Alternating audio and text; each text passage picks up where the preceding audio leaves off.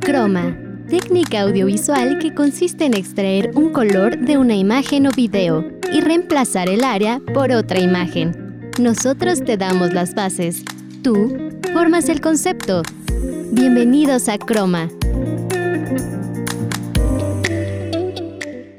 Hola, ¿qué tal? Muchísimas gracias por acompañarnos en una emisión más de Croma. Mi nombre es Beatriz Andalón y el día de hoy les tenemos mucha información preparada. En Facitech les vamos a recomendar una app para el manejo de tiempo. En Para Maratonear platicaremos sobre algunas películas de acción. Tenemos entrevista en ¿Y dónde anda? con Julieta Gómez Zamora y en Los especialistas hablan estará con nosotros el maestro Julio Rusiles, director de la Escuela de Cultura Física y Deporte de aquí de Lubac, que nos va a platicar de cómo poco poco a poco ir agarrando el ritmo en la cuestión de activación física. Les recuerdo nuestras redes sociales, nos pueden encontrar en Facebook como Facultad de Ciencias de la Comunicación, en Instagram como Comunicación UBAC y en Spotify pueden encontrar estos episodios como Chroma. El día de hoy les quiero platicar sobre la cuestión de música y audios que escuchamos en diversas plataformas de streaming y aunque el celular sigue siendo la plataforma principal desde la que reproducimos todo este tipo de audios, las computadoras, consolas, televisores y altavoces inteligentes ha crecido el porcentaje de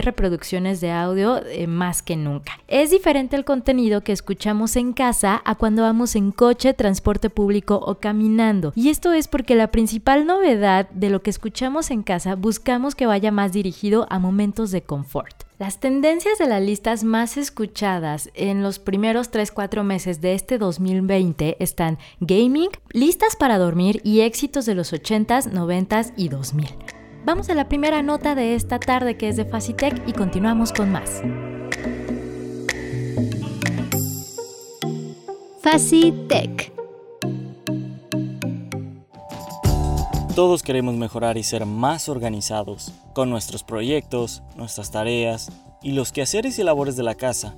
Ahora, en estos tiempos más que nunca, debemos mantener las cosas en orden y tener control sobre nuestra vida. Por eso, te aconsejamos utilizar la aplicación Do, que te auxiliará con estas problemáticas del día a día que tenemos todos. Do se permite crear listas y carpetas para diferentes categorías, es decir, cuando quieras organizar tus pendientes relacionados a trabajo, universidad, quehaceres del hogar, proyectos personales y etc., esta aplicación te deja hacer esa distinción. Eso sin olvidar que también eres capaz de compartir estos objetivos y recordatorios con otros usuarios por si llegan a compartir los mismos pendientes.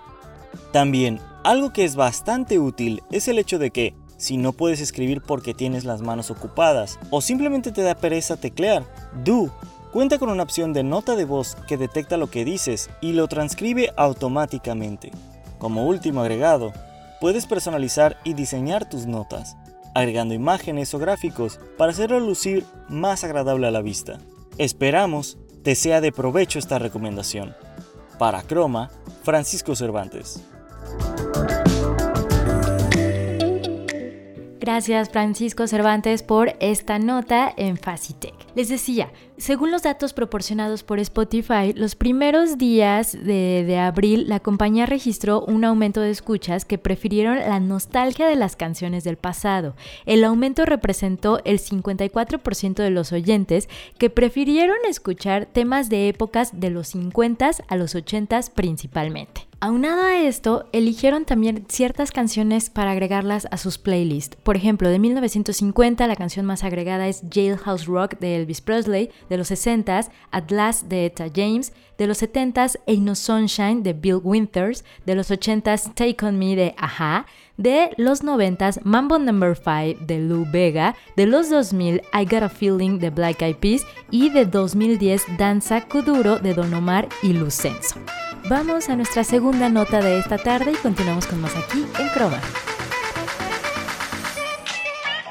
Para maratonear.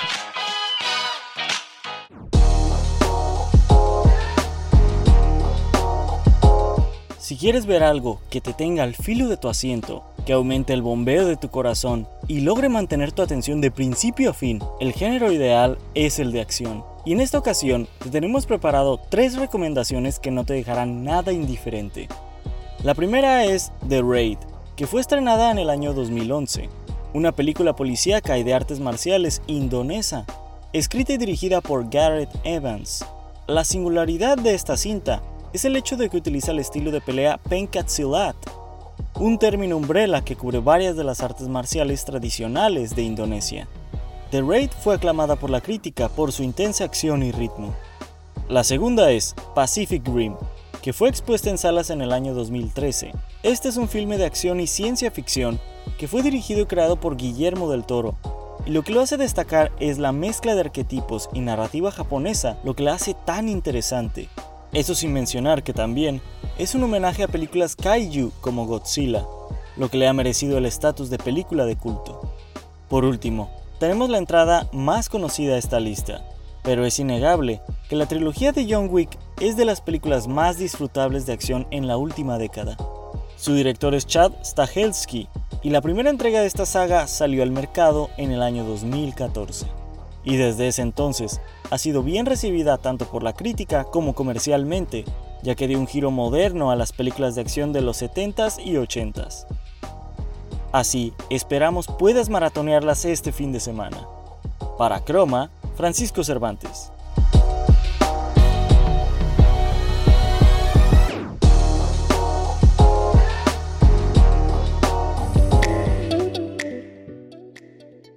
Gracias Paco Cervantes por estas recomendaciones de películas de acción en Para Maratonear. Ya más o menos vimos un panorama de, cuál de que la nostalgia se apodera de nosotros y sobre todo en esta época que hemos estado en nuestra casa. Y por otro lado, la playlist más seguida de Spotify en México es All Out 2000, con más de 8.1 millones de seguidores y que cuenta con éxitos de principios del milenio. Le sigue All Out 80s con más de 7.1 millones de seguidores. Ahora, en México, dentro de las canciones en la categoría nostálgicas, la más reproducida en Spotify durante este confinamiento es Ramito de Violetas de mi banda El Mexicano. Sí, con 49 millones de reproducciones.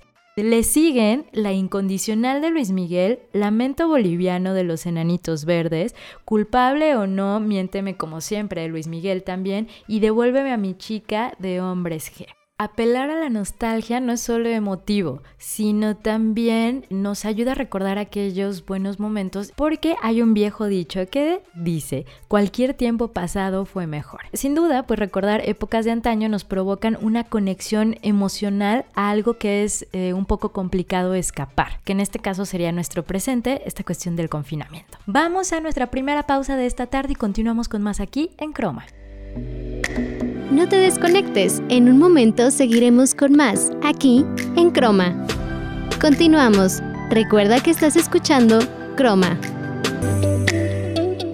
Gracias por continuar con nosotros aquí en Chroma. Continuamos platicando sobre las plataformas de reproducción de audio eh, vía streaming. Ahora, quiero platicarles un poquito sobre los podcasts. Me voy a remontar a algunos años, en el 2004, que es cuando Adam Curry, quien era un presentador de MTV, crea esta cuestión que hoy conocemos como los podcasts. Y viene la palabra el podcasting, el pod viene del iPod y el casting del broadcast o broadcasting, que es transmisión. Entonces, em, esto fue algo que ayudó ayudó, perdón, a evolucionar la cuestión de los formatos de audio y podemos manejar que el podcast es un audio blog en donde podemos escuchar diferentes temáticas que sí tiene una marca diferencial a un programa de radio. Ahora bien, según el sitio de Reason Why, a pesar de que muchos usuarios conciben a Spotify como una plataforma de música en streaming, la compañía pues continúa reforzando su estrategia para posicionarse como la mayor plataforma de audio en todo el mundo. Simple y sencillamente creció un 31% el primer trimestre de año el número de suscriptores y gracias a esto también fue por los podcasts. La gente está empezando a escuchar un poco más de podcast. Vamos a nuestra entrevista de esta tarde de ¿Y dónde anda? con Julieta Gómez que nos preparó a Rodríguez y continuamos con más.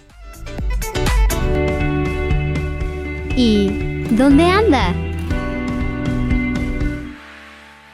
Hola, ¿qué tal a todos? Yo soy Ami Rodríguez y este día tenemos una entrevista con una talentosa ex Julieta Gómez, quien es la voz institucional del Ayuntamiento de Morelia. Nos encontramos en videollamada con ella, así que Julieta te quiero dar la bienvenida a Croma. Me alegra mucho que estés aquí. Quisiera empezar preguntándote cómo ha sido tu experiencia fuera de Facicom. Pues la verdad es que ha sido una muy buena experiencia a partir de que egresé porque yo salí igual que todo el mundo junio, julio más o menos, por allá del ya un poco lejano año de 2007. Y en noviembre de ese año yo ya me estaba colocando en una de las cadenas de radiodifusión más importante eh, aquí en Morelia. Y bueno, de hecho, pues es a nivel nacional. Se trata de Cadena Raza. Eh, y a partir de ese mes de noviembre de 2007, estuve ahí 11 años y dos meses. Así que bueno, prácticamente desde ahí se me abrieron las puertas para muchísimas cosas. Suena bastante interesante. Me gustaría que nos contaras un poquito más acerca de tu trabajo actualmente. Mi trabajo actual, en este momento soy voz institucional del Ayuntamiento de Morelia. Eh, soy también voz institucional eh, femenina para el Ayuntamiento de Bahía de Banderas y soy la voz institucional de la Fiscalía de Justicia del Estado de Nuevo León. Básicamente pues todo es institucional. Me gusta mucho este trabajo porque me permite proyectar a las empresas o a las instituciones, a dar a conocer mm, a las personas, a la sociedad, cuáles son las emociones o las ideologías que quiere proyectar o que quiere dar a conocer cada una de las instituciones. Recordemos un poco tus años como estudiante, Julieta, y cuéntanos cómo fue para ti ser parte de Facicom. Ay, pues la verdad es que fue una experiencia muy grata, fue algo divertido, fue algo en ciertos momentos estresante, pero lo importante es que siempre hubo como que las ganas de aprender, de saber algo nuevo, de sobrepasar los límites que hasta ese momento había, de ir un poquito más allá. Entonces, siempre que la facultad nos daba los elementos necesarios para nosotros ir creciendo, para ir aprendiendo, pues nosotros los tomábamos e íbamos haciendo mejores cosas. ¿Nos puedes compartir algún logro o logros que te llenen de orgullo? Creo que al respecto he sido muy afortunada. El hecho de haber encontrado un trabajo en lo que a mí me gustaba tan rápido después de haber egresado es uno de esos logros que tal vez pareciera como, ay, no, no es tanto, pero sí, de verdad, porque en esa empresa mm, pude escalar. Primero fue operar cabina de radio, eh, hacer locución en vivo, después empezar a hacer eh, grabación de vestimentas y de identificación de estaciones de radio, que también es un logro que no cualquiera puede tener y que a mí en su momento me hace sentir muy, muy orgullosa. Suena increíble y bueno, ¿qué consejo le darías a alguien que quiere estudiar comunicación y no se atreve? Que lo vea bien en su interior. Muchas veces tenemos como una duda, porque a mí me pasó, que yo decía, ay no, es que como que a veces me da pena o qué tal si yo no soy muy bueno para eso. Algo muy importante y algo padrísimo de la comunicación es que tiene muchísimas ramas. En mi caso, por ejemplo, no estoy como tan cercana a las áreas de cine o de producción de video y a lo mejor alguien le pasa así. Dice, bueno, a mí no me gusta tanto la radio, pero sí me apasiona la cuestión de la comunicación organizacional. Entonces, revisando en uno mismo qué es lo que le gusta, qué es lo que le satisface, seguramente en comunicación habrá algo, habrá una rama que le permita desarrollarse dar lo mejor de sí, servir a los demás y sentirse orgulloso de sí mismo. Y lamentablemente estamos en el final de esta entrevista, pero antes queremos saber cómo definirías a Facicom en una oración. Los elementos necesarios para disfrutar y sobresalir en la vida. Qué bonito, en verdad me encantó esta entrevista. Creo que eres un claro ejemplo de cuando alguien disfruta realmente lo que hace. Esperemos muy pronto tenerte de vuelta aquí en Croma. Muchísimas gracias. Yo también espero poder estar con ustedes de nueva cuenta, ya cuando pase también toda esta situación de la pandemia, a lo mejor vernos en vivo. La verdad es que me encantaría. Y quiero agradecer nuevamente esta invitación. Y bueno, ¿qué tal les pareció? A mí me encantó. Recuerden que cada semana tenemos invitados distintos. Yo soy Ami Rodríguez para Croma.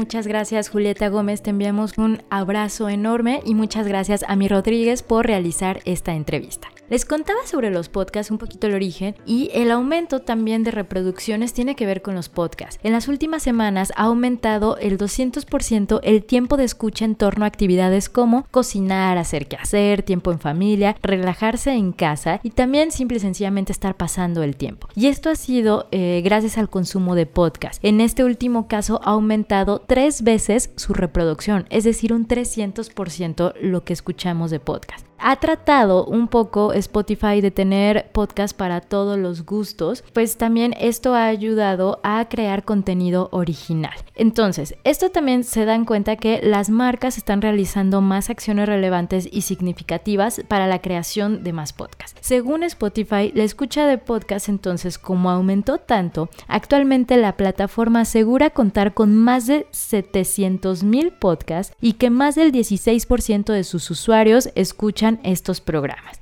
Los expertos aseguran que en confinamiento todos los días parecen fin de semana. Entonces, antes era notorio que los fines de semana se escuchaba solamente música y los podcasts se dejaba a un lado. Hoy en día el comportamiento entre semana y los fines de semana prácticamente es el mismo. Vamos a nuestra segunda pausa de esta tarde. Regresando, tenemos la entrevista de Y los especialistas hablan.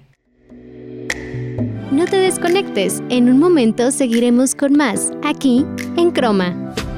Continuamos. Recuerda que estás escuchando Croma. Muchísimas gracias por continuar con nosotros aquí en Croma y en este tercer y último bloque se encuentra con nosotros en Y los especialistas hablan el maestro Julio César Rusiles, quien es director de la Escuela de Cultura Física y Deporte de LOBAC. Julio, muchísimas gracias por estar con nosotros esta tarde. Betty, muchas gracias a ti por la invitación y un saludo afectuoso a toda nuestra amable audiencia. Gracias Julio y tal vez desde antes de esta pandemia o a lo largo de los años varios de nosotros hemos tenido un estilo de vida un tanto sedentario. De repente si salimos, corremos, vamos al gym y luego nos gana la flojera o lo que sea. Y esto en varios artículos se menciona que creció ahora gracias digamos a esta pandemia, ¿no? ¿Cómo podemos retomar o qué tácticas podemos tener para mejorar nuestra actividad física obviamente de manera paulatina? Sí, fíjate que lo dices con mucha razón. Eh, efectivamente, esta situación de confinamiento pues nos puso a prueba y para poder reactivar estas activaciones físicas hay tres elementos fundamentales que hay que considerar. El primero es de acuerdo a la condición física y a los elementos que nosotros ya teníamos adquiridos. Como bien dices, hay gente que está acostumbrada a hacer ejercicio tres veces o más por semana. Hay otros que pues a lo mejor son deportistas de fin de semana y habrá otro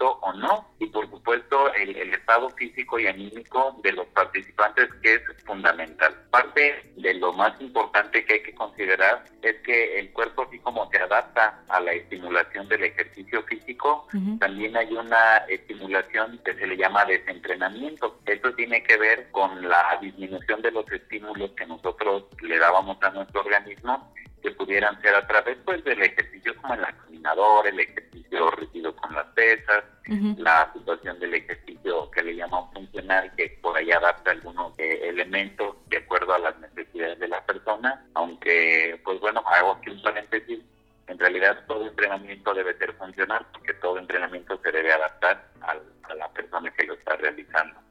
Yo recomiendo que hagamos primero actividades que sean de nuestro completo agrado, que lo veamos de una manera lúdica, divertida, que incluso nos podamos reintegrar como familia. En las etapas secundarias de ya eh, el organismo tendrá que eh, haber hecho un antecedente de readaptación con esta estimulación que estamos hablando y entonces podremos estar aumentando un poquito las cargas físicas. Hay este, especialistas de la cultura física y muchos egresados de la Facultad de Cultura Física y Deporte que bueno, están al servicio y pueden apoyarles a todos los interesados para poder orientarlos de manera más específica con esta situación. A eso iba eh, justamente, Julio.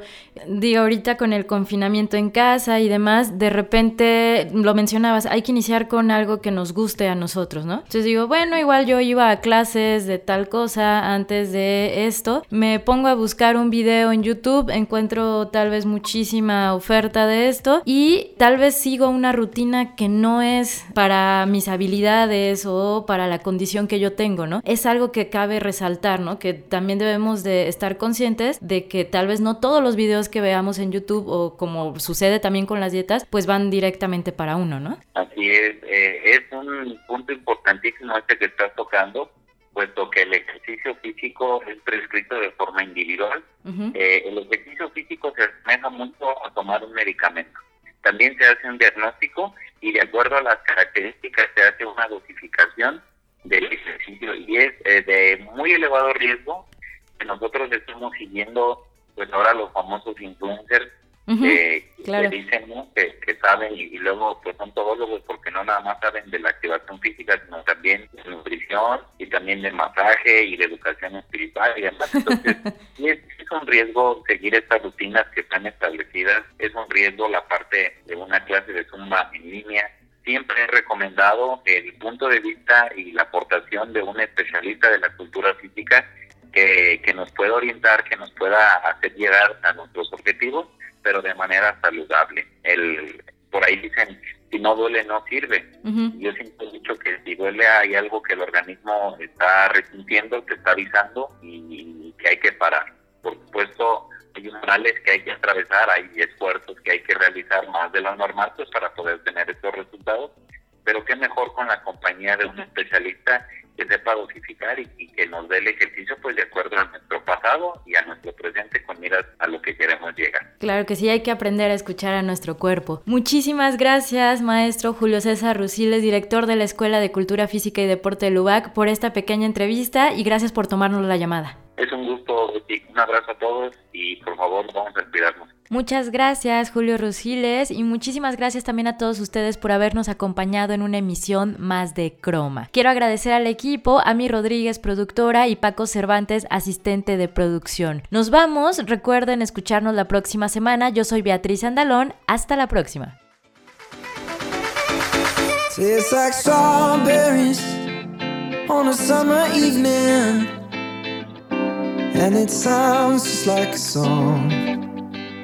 I want more berries and that summer feeling.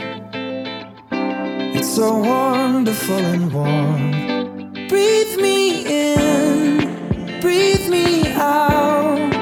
I don't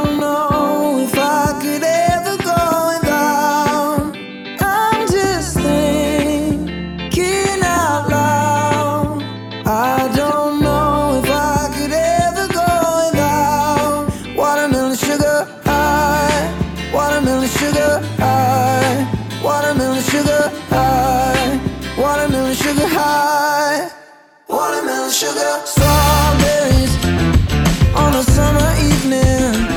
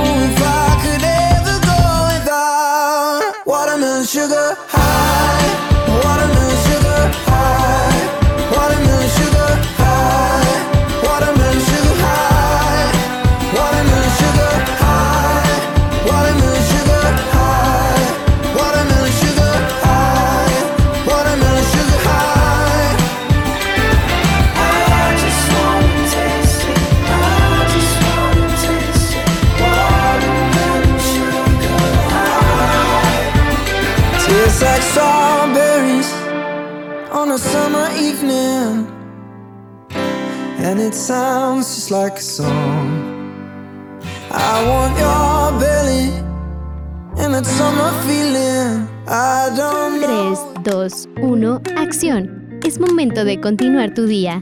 Te esperamos la siguiente semana aquí, en Croma.